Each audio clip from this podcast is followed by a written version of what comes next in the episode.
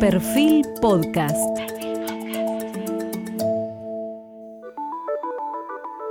Periodismo puro. Jorge Fontevecchia en entrevista con el historiador Roy Ora. Hoy estamos con el historiador Roy Ora y vale recordar que su libro Conversaciones con Gerchunov, La moneda en el aire, se transformó en un clásico para comprender esta época de la Argentina y explicar un poco lo que pasó y entender un poco lo que va a pasar, pero Roy tiene muchos más libros que no fueron tan populares como este que hizo con, Pablo Berchunov. Eh, por ejemplo, en inglés, The Landowners of Argentine Pampas, A Social and Political History entre 1860 y 1945, traducida en castellano Los estancieros contra el Estado, la Liga Agraria y la formación del ruralismo político en la Argentina moderna. Tiene también Historia Económica de la Argentina del siglo XIX, publicado en el año 2009, Historia Económica de la Argentina eh, moderna del siglo XIX del 2010, el anterior eh, del 2009, cómo pensaron el campo los argentinos y cómo pensarlo hoy cuando ese campo ya no existe, editado en el año 2018, los terratenientes y la pampa argentina. O sea, es un especialista en la historia de la Argentina con un contexto económico y que es un punto en el que vamos a, chequear en el cuestionario continuamente más ahora que se habla del crecimiento de las materias primas y su valor en el mundo. También, obviamente, profesor de historia por la Universidad de Buenos Aires y doctor en historia moderna de la Universidad de Oxford, profesor principal de la Cátedra de la Universidad de San Andrés e investigador principal del CONICET. También es titular de una cátedra en la Universidad Nacional de Quilmes. Entonces, bueno, quería comenzar preguntándole a, Roy sobre el tema de la crisis y la comparación con el 2001. Eh, en tu último podcast con Pablo Berchunov planteabas cierto grado de paralelismo entre esta crisis y la del 2001 y un riesgo de estallido antes del fin de año. ¿Crees que es posible? Bueno, eh, dicho de esa manera me parece un título un poco catastrófico, ¿no? preferiría eh, pensar similitudes y diferencias con la crisis del 2001 y ser relativamente optimista respecto a hacia dónde va la Argentina, ¿no es cierto? En el marco de una visión donde parece somos muchos los que... ¿Lo consideras posible pero no probable? No, no, no, sí. nada en la Argentina debe ser descartado, pero eh, las probabilidades de una crisis como la del 2001 me parecen extremadamente remotas, ¿no? Porque yo creo que ahí se combinaron eh, fenómenos complejos, ¿no? En primer lugar, eh, una recesión que ya llevaba cuatro años muy profunda, mucho descontento, eh, y un sistema político que no daba respuestas a las demandas de esa sociedad y que sufrió en, la fuerza gobernante, ¿no es cierto? Sufrió eh, en, el lapso que va entre su victoria en el 99 eh, y, la elección de octubre del 2001, un derrumbe catastrófico. Pasó de... Vos lo marcas acá, la alianza en dos años, que antes había obtenido 48% de los votos, cayó a 22, perdió 26 puntos. Exactamente. Además hubo muchos votos en blanco y mucha abstención. Bueno, cuatro años, los cuatro años que vos mencionás también podríamos compararnos con los cuatro años que van desde las devaluaciones de Macri, incluyendo la pandemia, mm, no 26 puntos, pero 20, o sea, hay algunos puntos de comparación. Hay algunos, claro. Em, creo de todas maneras que la, magnitud del colapso del partido gobernante o de la alianza gobernante, como quiera llamársele, no, es, no tiene la misma intensidad que tuvo la del 2001. ¿no? Vos ahí decís, crisis es por definición un fenómeno complejo. Es un fenómeno que a los historiadores siempre nos gusta abordar de distintos ángulos. Eh, ¿Qué es crisis para un historiador? ¿Qué, cosa es? Es muchas cosas, ¿no es cierto? Creo que los historiadores tenemos una aproximación. Se abusa de la palabra crisis. Sí, todo el tiempo, sí. Como de la palabra revolución. exactamente.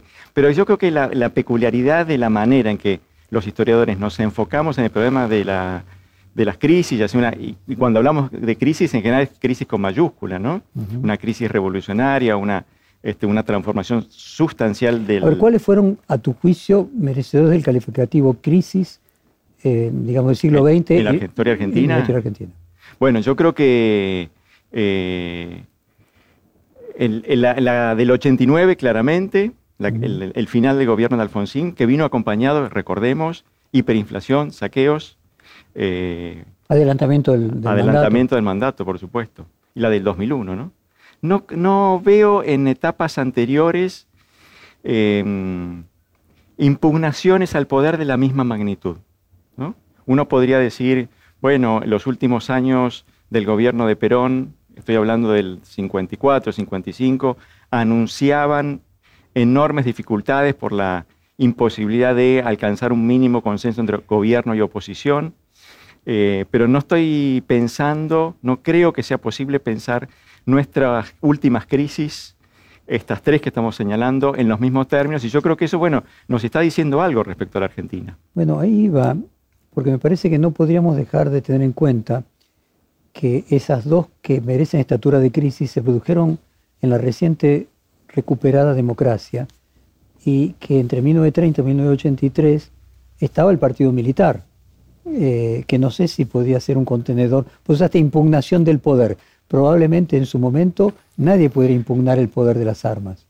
Bueno, eh, hay una paradoja ahí, ¿no es cierto? Es decir, un sistema político que no funciona bien y que por tanto tiene como válvula de escape eh, la llegada de los militares en el marco de una sociedad que vista en perspectiva, vista desde nuestro, tiempo, funciona mucho mejor de lo que eh, hoy estamos acostumbrados a ver.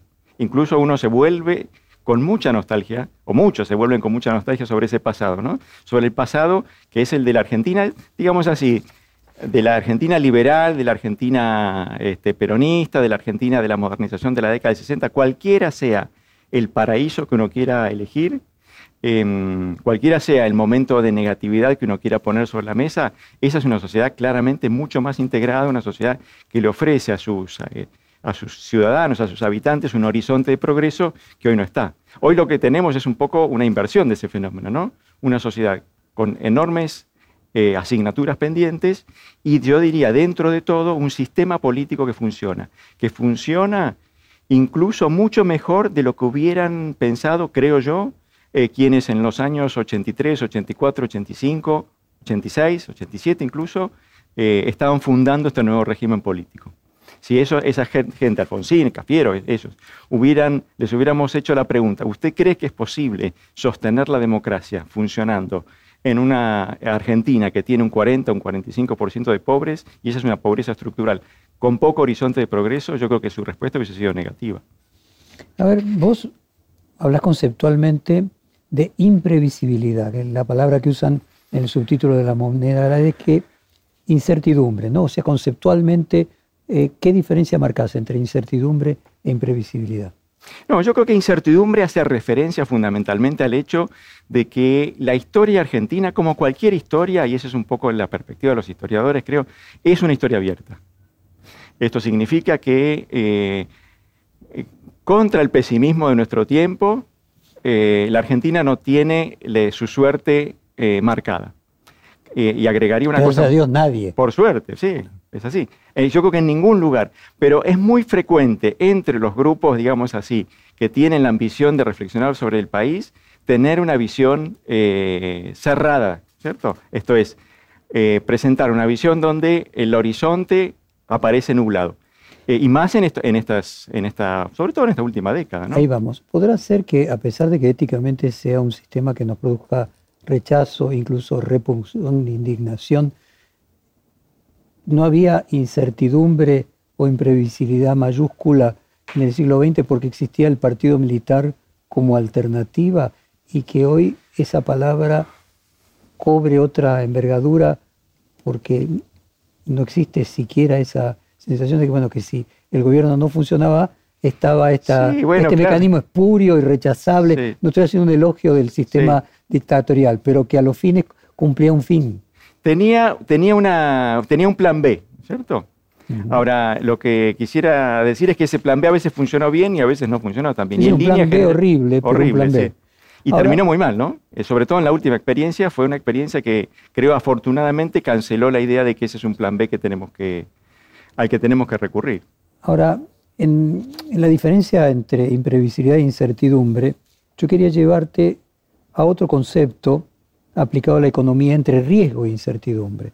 Es conocido el economista norteamericano de la primera mitad del siglo, eh, Frank Knight, que estableció su famosa tesis de la diferencia entre riesgo e incertidumbre. Riesgo para él es la aleatoriedad con probabilidades conocidas, o sea, es algo aleatorio que se puede mensurar eh, y que a la vez, por lo tanto, se puede asegurar, en tanto que la incertidumbre es algo aleatorio con probabilidades desconocidas y por tanto no se puede eh, asegurar.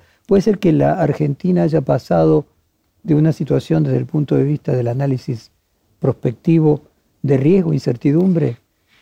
Bueno, eh, yo creo que ese tipo de razonamientos funcionan bien o son, digamos así, eh, propios o eh, tienen su campo de aplicación más desarrollado en la teoría de los juegos. ¿no? Yo creo que esa, esa visión de la sociedad es una visión demasiado, no diría esquemática, pero que tiene algunas restricciones porque supone, bueno, un conjunto limitado de opciones posibles.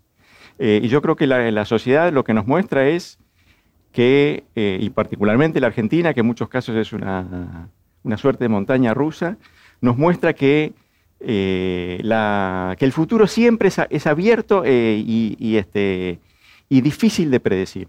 Creo que nuestras nadie hubiera dicho, creo, muy pocos hubieran dicho en el 94, 95, que en 10 años iba a haber un regreso de las tradiciones políticas nacional populares como conocimos en la experiencia kirchnerista y un retorno de una visión donde el Estado ocupa un lugar central en la vida económica y también en la vida social, incluso en la vida política, como la que propusieron eh, las, el, kirchnerismo. en su momento de apogeo. ¿no?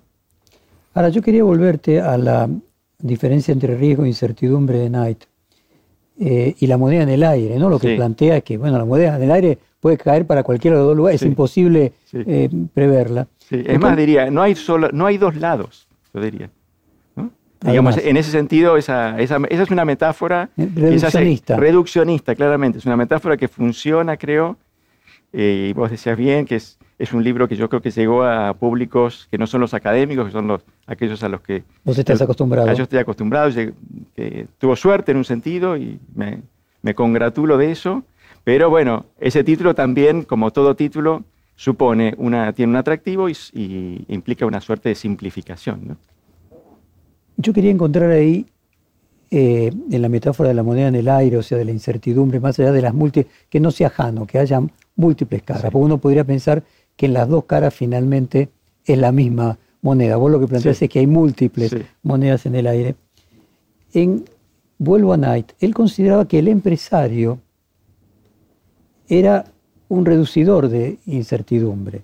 Él asegura y garantiza una renta de, dudoso posibilidad, de dudosa posibilidad y su actividad es prestar servicios productivos a una remuneración fija. Es decir, el empresario es el que asume el riesgo y convierte lo imprevisible en predecible. O sea, pareciera ser que en la medida que, lo, que el riesgo se convierte en eh, impredecible, la cantidad de empresarios se reduce, que es casualmente lo que la Argentina viene sufriendo. O sea, podríamos decir que el paso de los últimos, podríamos decir, 35 años de la Argentina es que pasó de riesgo a incertidumbre y que la decadencia es eso.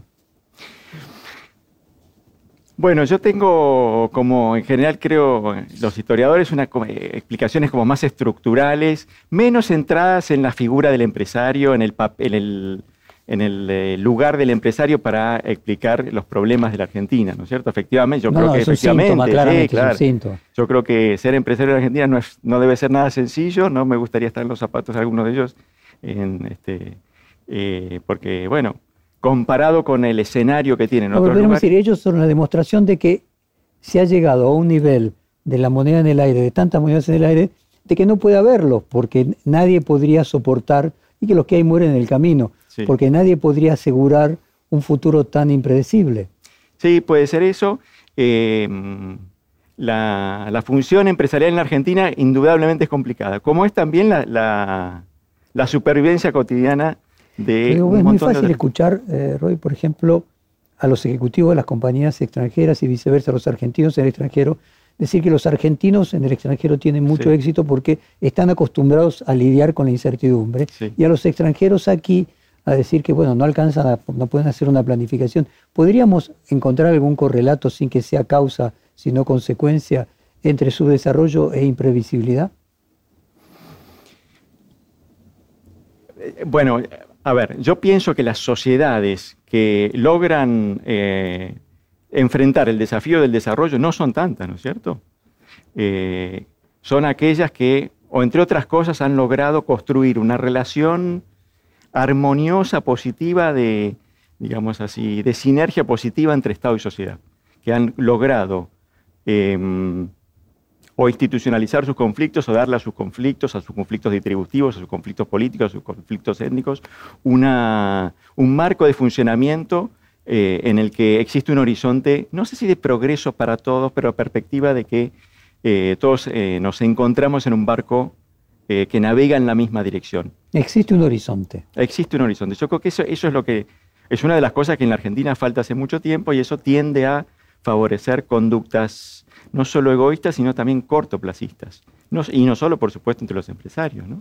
Claro, pero sean como una consecuencia, porque si hay una falta de previsibilidad de largo plazo, es evidente que el corto plazo es lo único que se puede es lo único asumir que se puede como riesgo. Claro, la pregunta ahí un poco es cómo se construye ese otro horizonte y, y si es, eh, digamos así, son los actores los que contribuyen a construir esa inestabilidad del entorno o es el entorno el que define los rasgos fundamentales de comportamiento de los actores que una y otra vez no pueden pensar más que en el corto plazo. Marx decía los seres humanos hacen la historia, pero con lo que le legaron sus predecesores.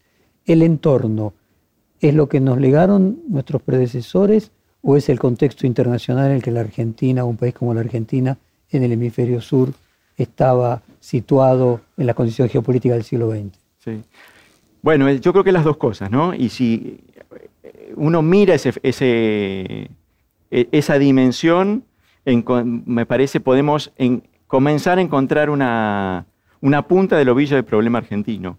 ¿En qué sentido? En el sentido de que la Argentina más exitosa, la Argentina del crecimiento exportador, la Argentina, digamos así, que se armó como sociedad y como Estado a fin del siglo XIX, es una Argentina que tenía un lugar en el mundo y un lugar muy confortable. Era, sobre todo tenía muy buenos recursos naturales, recursos naturales que la integración de las economías fines del siglo XIX, comienzo del siglo XX, este, estaban demandando y con mucho capital extranjero, con mucho trabajo eh, extranjero eh, y con, una contribución importante a Argentina, que fue construir un, sistema de reglas, un Estado eh, que pusiera eso a funcionar. La Argentina se convirtió en uno de los países exitosos del mundo. ¿no? Pero yo creo que esa es una experiencia sobre la cual nos tenemos que volver. A veces lo hacemos con mucha nostalgia, alguna gente lo hace con demasiada nostalgia. Creo que tenemos que volvernos con algún cuidado eh, porque las condiciones que hicieron posible el éxito argentino eran irrepetibles desde mi punto de vista. Esto significa que eh, la Argentina era un país que estaba muy bien armado para funcionar en un mundo de mercados abiertos donde los países más desarrollados demandaban el tipo de productos que la Argentina podía producir, muy integrado al comercio internacional, un mundo además... La primera globalización. Eso, que es lo que se denomina eh, la primera globalización, es, ese mundo terminó. Y las navegaciones futuras, las etapas futuras, las que vinieron después para la, Argentina, fueron más complicadas, ¿no? Independientemente de si los que estaban en el Palacio de Hacienda o después en el quinto piso del Ministerio de Economía estaban en condiciones de apretar los botones correctos o si tenían todas las destrezas como para em, este, llevar a la Argentina por el, por el camino apropiado, ¿no es cierto?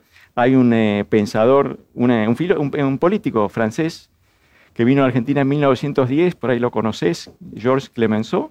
Vino eh, y, se maravilló por lo que en la época se llamaba el progreso argentino, el hecho de que era una sociedad que crecía a una velocidad fantástica. Y lo que vio eh, Clemenceau es una, una élite dirigente, un grupo dirigente que no era muy bueno, que no estaba a la altura del progreso argentino que tenía el tipo de, disputas que a veces nosotros condenamos.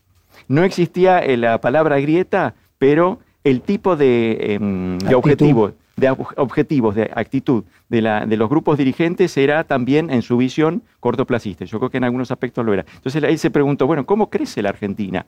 Y la respuesta de Clemenceau es, crece de cuando los políticos se van a dormir. Es decir, era una Argentina que funcionaba eh, porque estaban las cosas armadas para que funcione. Porque las condiciones de posibilidad de aquella primera globalización la beneficiaban. Claro, yo creo que eso dejó un legado también que, es importante tener en cuenta. Es que muchas expectativas, expectativas muy altas, en el sentido de que, las cosas iban a andar bien siempre. Y de, desde mediados... Condenados al éxito. Con eso, eso, que escuchamos alguna vez, por ejemplo, en boca del presidente Dualde. ¿no? Esa, yo creo que eso era sentido común, fue durante mucho tiempo sentido común. Y era sentido común no de las élites, no era producto de una visión alienada respecto a las posibilidades de la Argentina, sino que era fundamentalmente consecuencia de la, de la observación de lo que estaba sucediendo en Argentina. Pienso, por ejemplo, en un caso eh, del presidente Pellegrini.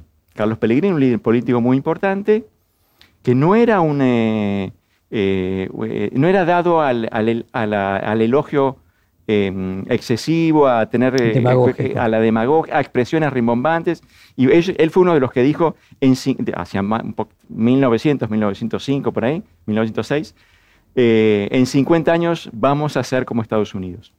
Ese era producto de una experiencia, de, la experiencia de mirar lo que había sido la Argentina en los 20 o 30 años previos. ¿no? Bueno, yo creo que eso dejó un legado. Y dejó un legado en el sentido de eh, ambiciones expectativas, demandas. demandas, demandas muy importantes eh, que la Argentina eh, posteriormente no iba a poder satisfacer en la, de la misma manera. Ahora, esa, esa primera globalización, fin del siglo XIX, primeros años del siglo XX, hasta la Primera Guerra Mundial, ¿de alguna manera se pudo haber repetido a comienzos de siglo con el cambio de valor relativo del precio de las exportaciones que Argentina tiene? ¿O todavía se podría llegar a producir en la medida que tengamos una especie de nuevo maltus, no porque eh, la cantidad de producción crezca menos que la cantidad de habitantes, sino porque la cantidad de habitantes cada vez demanden eh, comestibles de mayor calidad? Claro, bueno, hay, hay, hay, un par de elementos ahí, ¿no? Uno, haciendo referencia a Malthus, es lo que se llama la, ley de Engel, ¿no es cierto? Es decir, que cuanto más rico se hace, una sociedad, menos destino, destina a alimento de su ingreso, ¿no es cierto? Menos menos un porcentaje menor de su ingreso es destinado a alimentos y muchos otros. Se puede decir que el destinado a alimentos se mantiene estable porque la gente no puede comer, un poco, sí. no puede comer mucho Sube más. Sube la calidad de los alimentos, por supuesto, pero otras, de, otras necesidades, otras demandas van tomando una parte mayor del ingreso, ¿no? Bueno, ese, eso fue un problema para la Argentina de la década del 20, de los años 30, ¿no? Cuando, Cuando Previch hablaba del kilo de un auto versus el kilo de claro versus el kilo de lomo. Sí, sí, es decir, que la Argentina estaba muy orientada a los mercados del Atlántico Norte y bueno, esos mercados comenzaron a crecer a un ritmo mucho más lento, además de que hubo otros fenómenos como el proteccionismo que significaron una, una restricción importante para las exportaciones argentinas y de allí entonces la necesidad de, vía este, em, sustitución de importaciones, otros mecanismos, promover el crecimiento hacia adentro. Esto, por supuesto, en el nuevo siglo Em, ha cambiado por las razones que apuntabas recién o que señalabas recién, ¿no es cierto? O que dejabas entrever recién, que es sobre todo el crecimiento de Asia, ¿no? Que le vuelve a dar a la Argentina una oportunidad de crecer sobre la base de sus exportaciones agropecuarias, su complejo exportador, que es probablemente el más dinámico que tiene.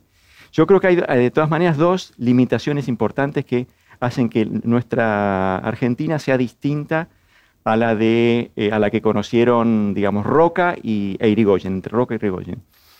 Em, la primera es que eh, hay una historia en el medio, y eso es una historia de avance de la industrialización por sustitución de importaciones, de la construcción de una economía mucho más compleja. Esto no significa que la Argentina en 1910 o 1920 no tuviera industria, pero el peso relativo de ese sector era mucho más pequeño y en los últimos 20 o 30 años ese sector ha retrocedido mucho eh, y junto a la declinación argentina, el retroceso argentino, eso ha traído como consecuencia un problema muy serio de empleo, que esa Argentina del centenario de 1910 no tenía.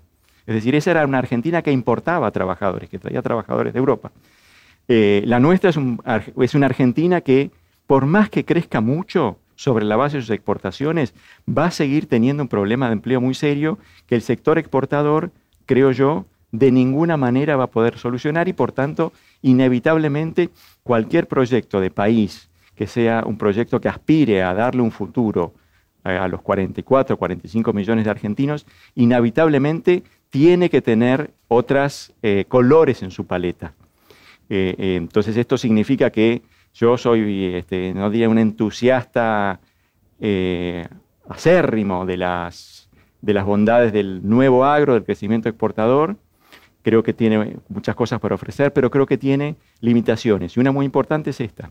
La otra es que la Argentina no es ahora lo suficientemente rica en recursos naturales como para sostener sobre su pampa eh, a toda la Argentina, ¿no es cierto? Sobre los hombros de la pampa. La pampa del siglo XIX era mucho más potente en términos de recursos naturales. Hay, unos, este, hay distintas estimaciones, no, me quiero meter en eso, pero la Argentina hoy, en términos de, de su dotación de recursos naturales, no es más rica que Chile o que Brasil. Vayamos por parte. En 1910 el sistema era, el, eh, los empleados públicos se pagaban con la pampa, podríamos plantearlo, bastante, bastante parecido. Luego decís es que los empleados públicos y la población creció y la cantidad de hectáreas o de suelo eh, productivo más o menos se mantiene inelástico, o que el humus de nuestra tierra perdió valor y encima es menos productivo. Bueno, lo que estoy diciendo es, eh, la pampa hoy es una es este, sigue siendo una bendición de la naturaleza. Para, Es una bendición que, que Dios, para, piensa a los católicos, a quien fuere, le dio a la Argentina. Y eso es muy importante, pero hoy la, hoy la Argentina es una sociedad, eh, para ponerlo desde otro ángulo, es una sociedad eh, muy urbanizada. Bueno, lo ha sido desde hace mucho tiempo, pero la Argentina tiene una tasa de urbanización del 94-95%, ¿no?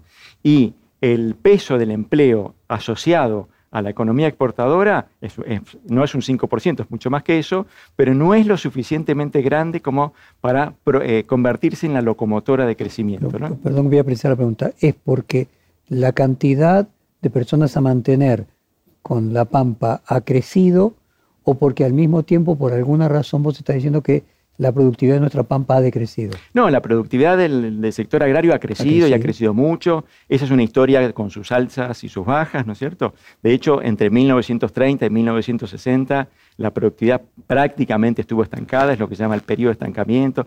O sea, podría decir que sí fue hasta 1960, pero con los nuevos saltos que hubo tecnológicos los últimos 25 años. Primero tractorización, semillas híbridas y en los últimos 30 años, siembra directa. Ese nuevo agro es un, es un, nuevo agro que es importantísimo para, eh, eh, eh, digamos así, para mm, fortalecer la... El, tema es que antes teníamos un país de 10 millones de habitantes y ahora de casi 50. Digamos, pero lo podemos poner en esos términos, ¿no es cierto? es decir, esa Argentina podía, podía, la Argentina de centenario, la Argentina de 1920, podía sostener una Argentina de 15 20 millones de personas, creo que ese agro ya no. Eh, sobre todo porque además, esa cantidad. Claro, sobre todo porque además las demandas de la población, el, nivel de vida no es el de 1910 o 1920. ¿no?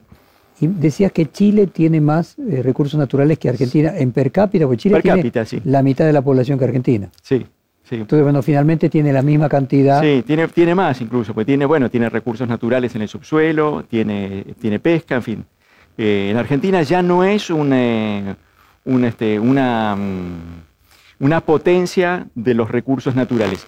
Y por supuesto, cuando decimos esto, hay que tener muy en cuenta que eh, la explotación de los recursos naturales, que durante mucho tiempo fue pensada como un dato, hoy está sometida a eh, restricciones muy importantes y sobre las cuales hay que eh, ser muy cuidadoso, ¿no es cierto? Mientras en un país como Chile o como Brasil, las demandas sociales son menores y se exporta proporcionalmente más de lo que se consume. Sí, eh, estoy pensando en eso, digamos, la Argentina, eh, esto lo mencionaste recién y yo estoy de acuerdo, ¿no es cierto? La Argentina es una sociedad muy demandante, le exige mucho, tiene niveles de organización popular desconocidos en otros países, eso también creo nos vuelve la cuestión de la, si querés, de la, de la estabilidad que alcanzó eh, relativa, pero significativa en estas últimas dos décadas sobre todo con la muy fuerte expansión del, este, de subsidios o del Estado social vía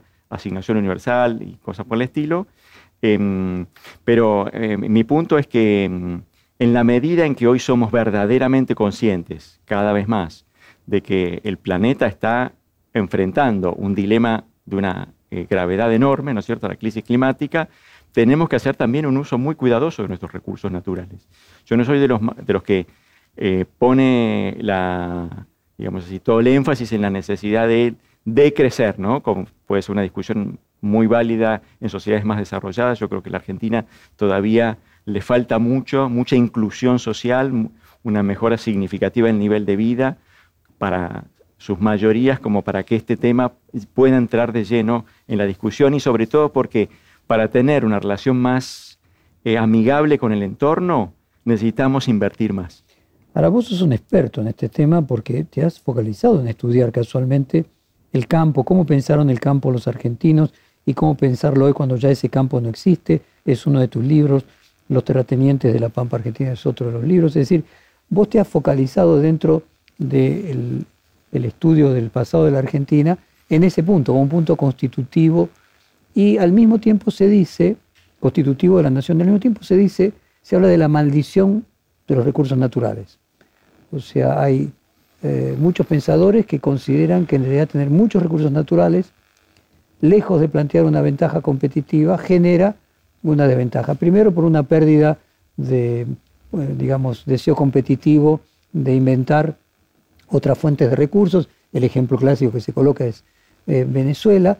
Y después también porque el orden internacional plantea de que las potencias colocan de alguna manera a los productores de eh, materias primas que necesitan en alguna condición de dominación para casualmente tener las materias primas que necesitan. Puede ser que finalmente hoy sea una bendición de que Argentina pueda no depender exclusivamente de las materias primas?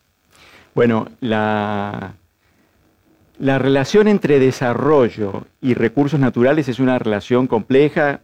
Hay mucho para decir, no me voy a, no, quiero tomar mucho tiempo con eso, pero yo creo que lo más importante son las estructuras sociales, políticas, eh, los recursos de capital humano que tiene una sociedad y que pueden poner a trabajar, a valorizar esos recursos naturales. Recursos naturales solos no dan desarrollo. Eso es, yo creo que está clarísimo. Vos mencionabas un ejemplo, eh, Venezuela, eh, que de hecho ha, experimentado una involución muy notable en muchos planos. Eh, yo creo que la, es una relación compleja, ¿no es cierto? Y volviendo sobre el caso argentino, yo diría, en el fin del siglo XIX, comienzo del siglo XX, la, la dotación de recursos naturales fue muy importante para que la Argentina pegara un salto importante en términos de desarrollo. Cuando uno mira niveles de alfabetización, progreso en el plano de alfabetización, esperanza de vida, eh, este, mortalidad infantil, digamos, indicadores que son significativos para determinar la calidad eh, que tiene el horizonte de las mayorías, no solamente cómo lo pasan los de arriba, lo que se observa es que la Argentina eh, este, dio pasos importantes hacia el al progreso sociocultural, hacia, la, hacia el desarrollo, para decirlo rápido, ¿no es cierto? Este, fin de la década del 20, la Argentina tenía una esperanza de vida de casi 20 años más, 18, 19 años más que Brasil. Lo que sucedió después fue que esos recursos naturales, diría yo, eh, no, eh, eh, valieron mucho menos, tuvieron un valor mucho más acotado y el tipo de recursos naturales que lo hubieran permitido a la Argentina avanzar en un mundo más cerrado, en un mundo donde la industria y los servicios comenzaron a tener un lugar mucho más central, digamos, esos recursos naturales no estaban a la mano. Por ejemplo, energía, por ejemplo, carbón, por ejemplo, petróleo, ¿no es cierto? Contra eso lidió con muchas dificultades una y otra vez la Argentina del siglo XX.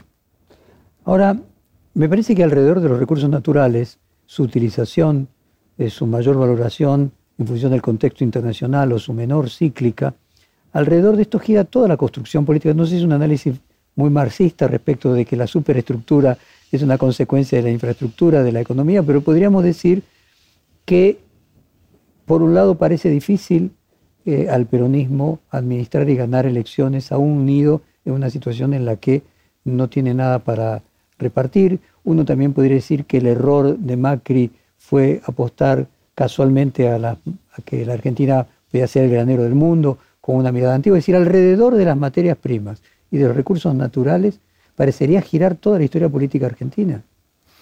Bueno, eh, yo creo que hemos descubierto otra vez la importancia de los recursos naturales en el, en el boom, en los años del boom de las commodities. Eso había estado un poco olvidado en la Argentina desde la década del 30 hasta el, el comienzo del nuevo siglo. La agricultura, la ganadería, pero sobre todo la agricultura, tenían un papel importante porque eran el único sector que generaba divisas y esas divisas eran fundamentales para poner en marcha, para sostener el crecimiento de, la, eh, de las actividades volcadas sobre el mercado interno, en particular de la industria, ¿no es cierto? Y esa fue un poco la, gran apuesta de la Argentina, una apuesta que tuvo sus luces y sus, sombras, pero que yo creo que funcionó bien hasta la década de 1970, eh, en el sentido de que logró, eh, sin ser tan exitoso como el ciclo anterior, el ciclo que terminó con la crisis del 30, le dio a la Argentina un horizonte de progreso y le dio a, las, a sus mayorías oportunidades de mejora significativas. Por supuesto también a los sectores medios y más arriba. Eso por supuesto también tuvo su, declinación, si se quiere, su, narrativa política, porque vino acompañado de un, salto en el nivel de justicia social en los años 40 con el peronismo, pero en líneas generales funcionó. Eh, y en, ese, en esa economía, en esa Argentina más volcada sobre el mercado interno, cuya utopía productiva y cuya utopía social en un momento era convertirse en un país industrial, un país desarrollado, en un momento en el que la industria, sobre todo, significaba desarrollo, eh, esa utopía funcionó hasta los años 70 eh, y, colocó en un lugar secundario, en un plano menor, a el sector agrario, el sector exportador. Y yo creo que eso fue más dañino que que en otros países de América Latina, donde sucedieron cosas similares, porque la Argentina, porque ningún otro tenía algo así como una pampa. ¿no? Es decir, eh, una, yo creo que una economía más abierta en esa etapa hubiera traído más beneficios sin grandes pérdidas. ¿no? Eh, pero en todo caso, la Argentina funcionó así en la medida en que siguió produciendo bienestar, creó un consenso social importante y actores importantes. Eh, aunque, bueno, en un, en un ciclo donde... fíjate esto, el famoso la dos nostalgia, la nostalgia del Bicentenario, la nostalgia de los 50. Entonces, bueno, hubo dos modelos que funcionaron, el, primero que tenía que ver fundamentalmente con las materias primas y luego con la sustitución de importaciones. Llegamos a 1970, emerge China y aparece el neoliberalismo. Son dos elementos que a veces se los confunde, eh, se usa globalización como, y neoliberalismo como como sinónimos, pero desde tu perspectiva histórica, ¿qué pasó a, mediados de los 70 que dejó de funcionar? Eh, ¿La globalización modificó las posibilidades de sustitución de importaciones porque hizo a nuestra industria incompetente o aplicamos políticas neoliberales que la destruyeron? Bueno, eh, la declinación del peso relativo de la industria argentina es una constante desde los años 70 en adelante. Y se, se, verifica, se observa bajo cualquier gobierno e independientemente de la orientación. Y el aumento de la pobreza, o sea, en los mediados de los 70 está el punto de quiebre. Sí. Entonces yo creo que... ¿Para por qué? Bueno, yo creo que entonces, en primer, lugar, poner la luz, poner el foco sobre eh, apuestas de política económica particulares o sobre eh, la retórica que emergía del quinto piso del Ministerio de Economía me parece que nos explica un, porcentaje menor del problema, ¿no es cierto? Porque si, dificultades similares tuvieron que enfrentar todos los gobiernos y tuvieron al fin y al cabo resultados similares, me parece que la explicación está en otro lado. Y yo diría, bueno, dos cosas diría. Desde los 70, la idea de que la sustitución de importaciones era el camino hacia el progreso comenzó a hacer agua. En primer lugar, porque eh, el tipo de bienes que requería eh, una población con un ingreso per cápita como el de la Argentina en los años 70, que no, era, no estaba muy alejado del de los países del sur de Europa, y en algunos casos era superior, ya no podía satisfacerse con la industria que había nacido eh, este, tras el cierre del mercado mundial en los 30, 40, 50, ¿no es cierto? Esa industria se tenía que transformar y yo creo que se tenía que transformar al mismo tiempo eh, volcándose más abiertamente hacia la exportación. Y si, hay una, una, limitación que la Argentina tuvo, yo diría, fue no logró construir una industria capaz de exportar. no logró construir una industria que fuese internacionalmente competitiva y que de, esa manera pudiera dinamizar, transformar, contribuir a modernizar el tejido productivo, no solo industrial, sino de todas las actividades eh, conexas, entre ellas el sector de servicios, ¿no es cierto? Entonces yo creo que la, apuesta, quizás eh, sostenida, excesivamente ¿Pero por qué pasó en los 70? O sea, uno podría decir, está bien, eso que vos explicás eh, no explica por qué se produce. o sea, muy bien, sucedió eso. Y uno podría decir, a ver, dos elementos invariables. claramente tenés que China a mediados de los 70 cambia su modelo económico y pasa a ser una potencia exportadora de bienes industriales, primero de baja calidad y después de buena calidad. Y al mismo tiempo la Argentina comienza la última dictadura con unas políticas económicas eh, que siguieron lo que era la moda en aquel momento, primero en Chile, después Margaret Thatcher, después Reagan, que aplicada a un país como la Argentina, bueno, que tenía industria, Chile a lo mejor no la tenía y otros países, o países que tenían mucho mayor, como Inglaterra, como Estados Unidos, pudieron resistir. Estos dos elementos juegan un papel Bueno, yo creo, que, yo creo que juega un papel... El, ascenso de China creo que es importante para Argentina un poco más tarde, ¿no es cierto? Em, creo que es importante, eh, un elemento que tenemos que eh, poner en el, mapa también es que ese es eh, el, instante, el momento en el que la macroeconomía argentina comienza verdaderamente a hacer agua, ¿no?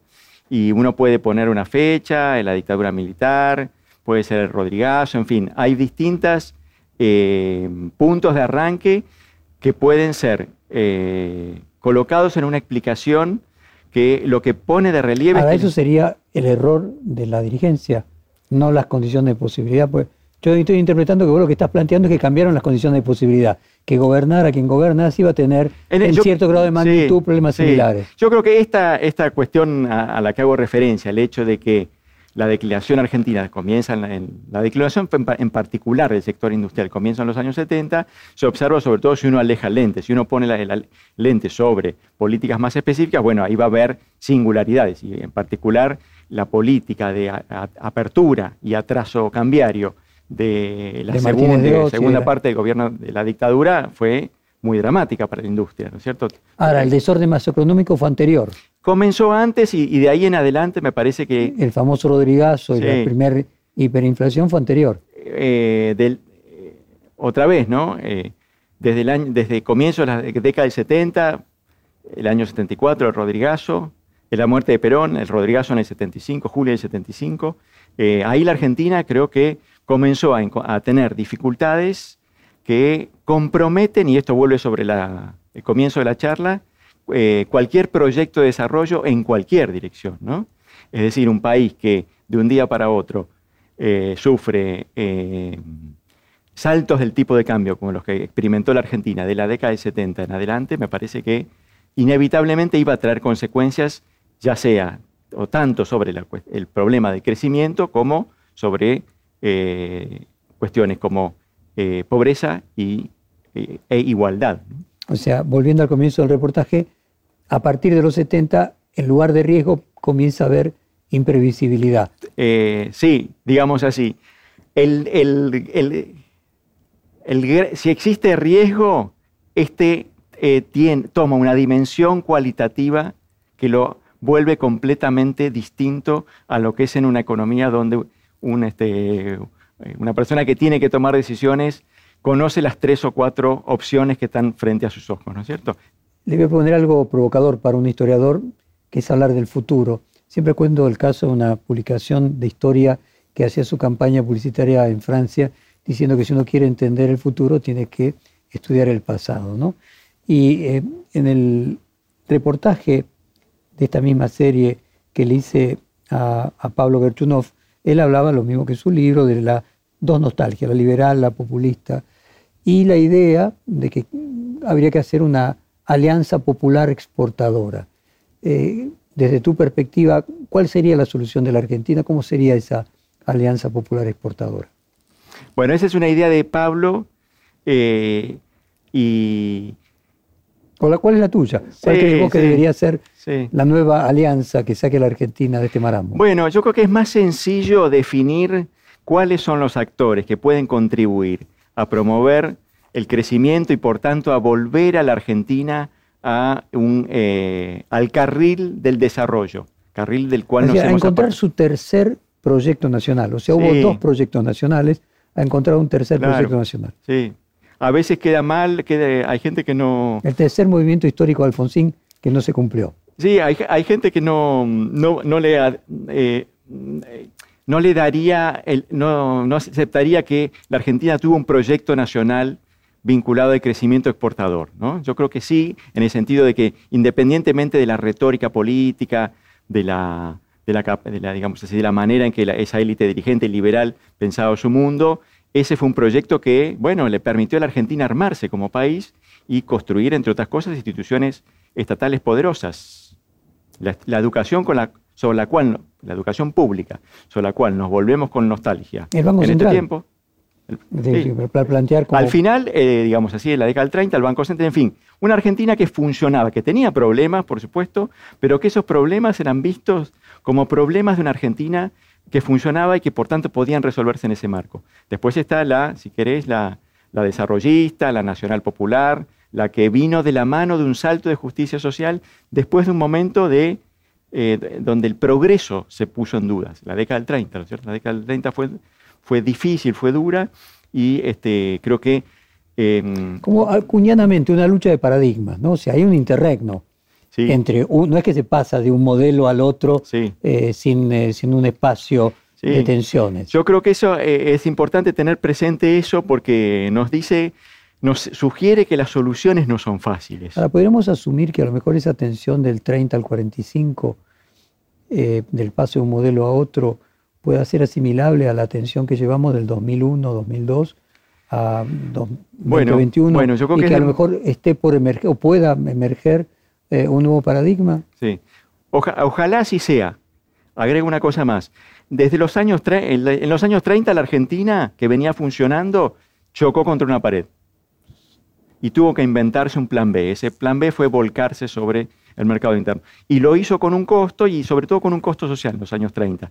Pero ya eh, para el año 35, 18 1935-36 la economía estaba funcionando. Lo que el peronismo le agregó fue un programa distributivo, un programa de justicia social muy ambicioso que las administraciones posteriores, bueno, tuvieron que este, ver de qué Fíjate manera funcionaban con ese marco. hegelianamente eh, que en realidad eh, los actores son importantes, pero las condiciones de posibilidad. sí, sí. eh, entonces vos decís que más allá de Perón, bueno, ya el, el- el volcarse al mercado interno era lo que había que hacer porque no quedaba otra alternativa en las condiciones de posibilidad. Exactamente, era, eh, digamos, había una asignatura pendiente en la Argentina de los años 30 Ujú. que se llamaba justicia social. Y eso podría verse encarnado en distintos proyectos. Uno mira, por ejemplo, las, em, las plataformas de los que fueron a la elección de febrero del 46. Hay algunas diferencias, pero no son tan significativas en términos de Pero cuál es, entonces, ¿Cuáles son las condiciones de posibilidad para, en nuestro que tiempo. se dan en nuestro tiempo Sí. para que haya un tercer Sí. proyecto? Qué va más allá de las Sí. personas, finalmente es lo único que se va a poder encarar y que lo que hace falta, la espera, es que la historia encuentre el cuerpo para Sí. seguir su rumbo. Bueno, por, por eso yo decía, viéndolo en perspectiva, yo creo que hoy no estamos tan bien como estábamos en los años 30 o 40, porque el, el periodo de declinación de dificultades de la Argentina es muy prolongado, ¿no es cierto? Eh, y uno puede llevarlo hasta los años 70, en fin. Me puede decir que del 2002 aquí se ha pronunciado, pero Sí. que lleva 50 años. Sí, podemos... Ha- ha- podemos- Hablaba de una neodecadencia. que con un colega tuyo él planteaba que dentro de la decadencia, que- Sebastián que, se arra- Mazzucca. que, se- que arranca, exactamente, Sí. que arrancaba, em, podríamos decir, en mediados de los 70, Sí. hay una neodecadencia porque se pronuncia la decadencia en los últimos 20 años. Yo creo que Ahora Eh, uno puede ver que en esa pronunciación la fuente del opuesto es el opuesto. Está llegando al momento en que inevitablemente va a ser necesario un cambio. Bueno, eh, yo creo que la- las sociedades pueden retroceder, no digo sin límite, pero eh, las dificultades pueden acentuarse. Eh, y respecto a periodos anteriores, yo creo que la Argentina eh, no está tan bien en algunos aspectos. Uno en el que sí está bien, está mejor, y yo creo que este es el gran logro colectivo de la Argentina del último medio siglo, es que armó un sistema político que cuando uno mira América Latina, bueno, luce con todos los problemas que conocemos, con la retórica por momentos exaltada de un lado y del otro, a, pesar de todo eso, ha sido capaz de contener las crisis más importantes que vivió el país este, de los 80 a esta parte y ha, salido fortificado, ¿no es cierto? Pero la sociedad no ha logrado em, progresar a un ritmo tal que eh, cuente con los actores que pueden empujar ese crecimiento de una manera veloz. Pongo, por ejemplo, el caso de la educación, ¿no es cierto? Eh, en términos de competencias educativas, la Argentina hoy, en términos comparativos, no está tan bien como estaba hace 20 o, hace 40 o 60 años. Em, en términos de pobreza, por supuesto, no hace falta extendernos en este punto, y por tanto me parece que es una sociedad más castigada, más dañada, más eh, difícil de poner en movimiento. Y, en, eh, eh, y esto también significa que, bueno, viéndolo de otro ángulo, el tejido productivo argentino no tiene la vitalidad que tenía ni en los años más difíciles de la Gran Depresión, ni en los años 70. ¿no? Entonces uno puede, me parece, cuando uno, mira ese tejido productivo, eh, encuentra eh, algunas áreas eh, con un potencial de crecimiento significativo. Recién mencionábamos al sector agroexportador y sus anexos industriales, un sector muy potente. Tenemos también una economía de servicios muy dinámica, con una gran capacidad para crecer. Tenemos también eh, la vitivinicultura de Cuyo, un, sector con un potencial significativo. Hay otros, la lista es larga, la lista es abierta. Tenemos también algunas posibilidades en recursos naturales que no hemos sabido explotar lo suficiente. Cuando ves los unicornios de Argentina y su mayor proporción respecto del resto de los países desarrollados, ¿tiene que ver con el capital educativo que nos dejó el siglo XX? Yo pienso que sí. Yo, soy de los que piensa que eh, eso es muy difícil de explicar sin el entorno en el que funcionan esas empresas, en el que nacen esas empresas, en el que se crearon los que las armaron, que los les este, em, hicieron esa apuesta. ¿no? Me parece que ahí la, eh, Argentina tiene todavía eh, recursos que, no explota lo suficiente, que están eh, subexplotados, ¿no es cierto? Recursos de capital, recursos de, de, talento, si querés, ¿no es cierto? que, bueno, que son bien típicos de una sociedad como la Argentina, que es una sociedad de inmigrantes, ¿no? Una sociedad de gente, las sociedades de inmigrantes son sociedades de gente seleccionada. La, mayor parte de la población no emigra. Los que emigran son por definición aquellos que sienten una mayor incomodidad con lo que les toca en suerte en el destino eh, en el que eh, les tocó nacer y que son lo suficientemente arriesgados, ambiciosos, como para decir, bueno, eh, me lanzo a una aventura en otro lado. Bueno, en ese sentido, la Argentina recibido inmigrantes de los países vecinos en cantidad continua, no ha dejado de recibir inmigrantes. Bueno, primero europeos, después de países vecinos, ¿no es cierto? Yo creo que eh, contra cierta eh, xenofobia, sí, actitud xenófoba que cada dos por tres emerge, me parece que una sociedad se enriquece mucho con recibiendo Em, el talento que aportan los inmigrantes, siempre y cuando, por supuesto, sea capaz de procesar esa, incorporación, ¿no es cierto? Aquí atribuís que los países que colocamos de modelo son exportadores de, eh, de, habitantes, el caso que se coloca siempre Uruguay, que sigue teniendo más o menos la misma cantidad de habitantes que en 1970, cuando la Argentina duplicó su población de 1970. ¿Es una amenaza o una oportunidad eso para la Argentina? Bueno, yo creo que, eh, digamos, Uruguay ha progresado mucho en las últimas dos décadas, eso es indudable, y viendo la, diferencia entre la Argentina y Uruguay, este, se nota, pero eh, tiendo a pensar que eh, quizás estamos exagerando la idea de Uruguay como una Suiza de América, ¿no? Pero la población, el crecimiento de la población es una bendición o es un problema? bueno, en el caso de Argentina, duplicó la población una de las cosas que hay entre 1975 y hoy es que tenemos el doble de habitantes. Sí.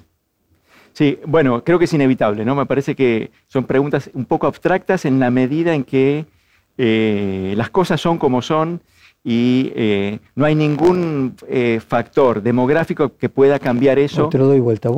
Imagino que la respuesta es, es simultáneamente oportunidad-amenaza. el conurbano, Sí. que desde el punto de vista de la construcción, podríamos decir, geopolítica, la Argentina es el actor eh, principal. Tener un conurbano con 14 millones de habitantes para construir una industria ensamblada con eh, no necesidad de stocks, just in time, eh, una línea ensamblada de producción, ¿puede terminar siendo una ventaja o es una desventaja no poder darle trabajo a 10 millones Sí. esos 14 millones de personas? Bueno, el conurbano es el producto de otra Argentina, ¿no? De una Argentina que eh, este, ofrecía la promesa del trabajo para todos en su zona más dinámica, en torno a las grandes urbes. Eh, y de hecho, bueno, los problemas del conurbano no son de hoy. El que inventó el término conurbano, creo yo, el que lo popularizó es Allende, Oscar Allende, 1962 eh, cuando se produjo, en, en- en esos años, fines de los 50, comienzos de los 60, se produjo el crecimiento demográfico más importante en esa región. Después se, no se amesetó, pero que fue más, más lento, ¿no es cierto?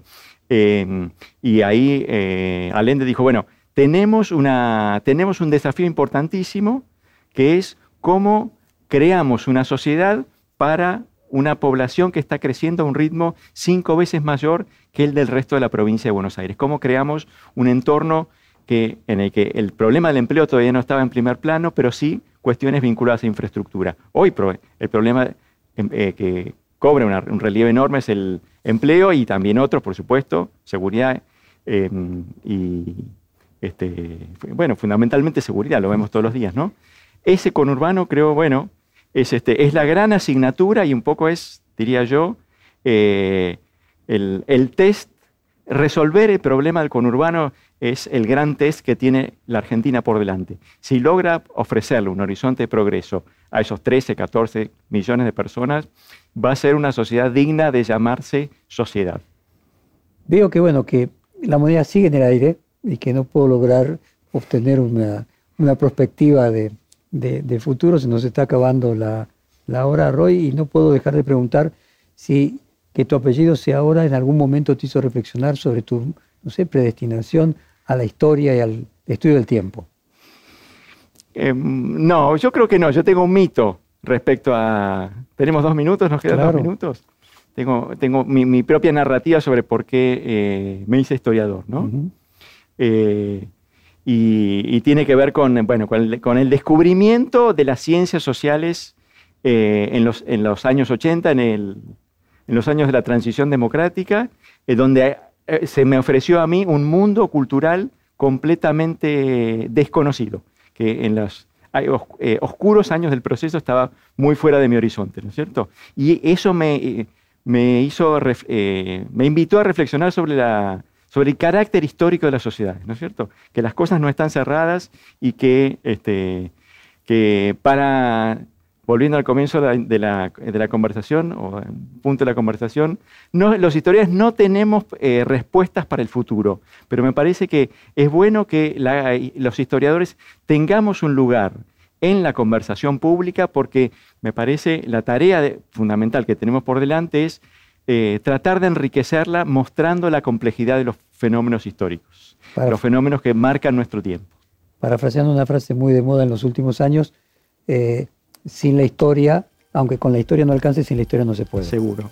La historia es una, una parte pequeñísima de la discusión pública, pero es una parte que tiene que estar. Roy, muchísimas gracias por esta hora de conversación. Fue un placer grande. Igualmente, muchas gracias a vos. Perfil Podcast.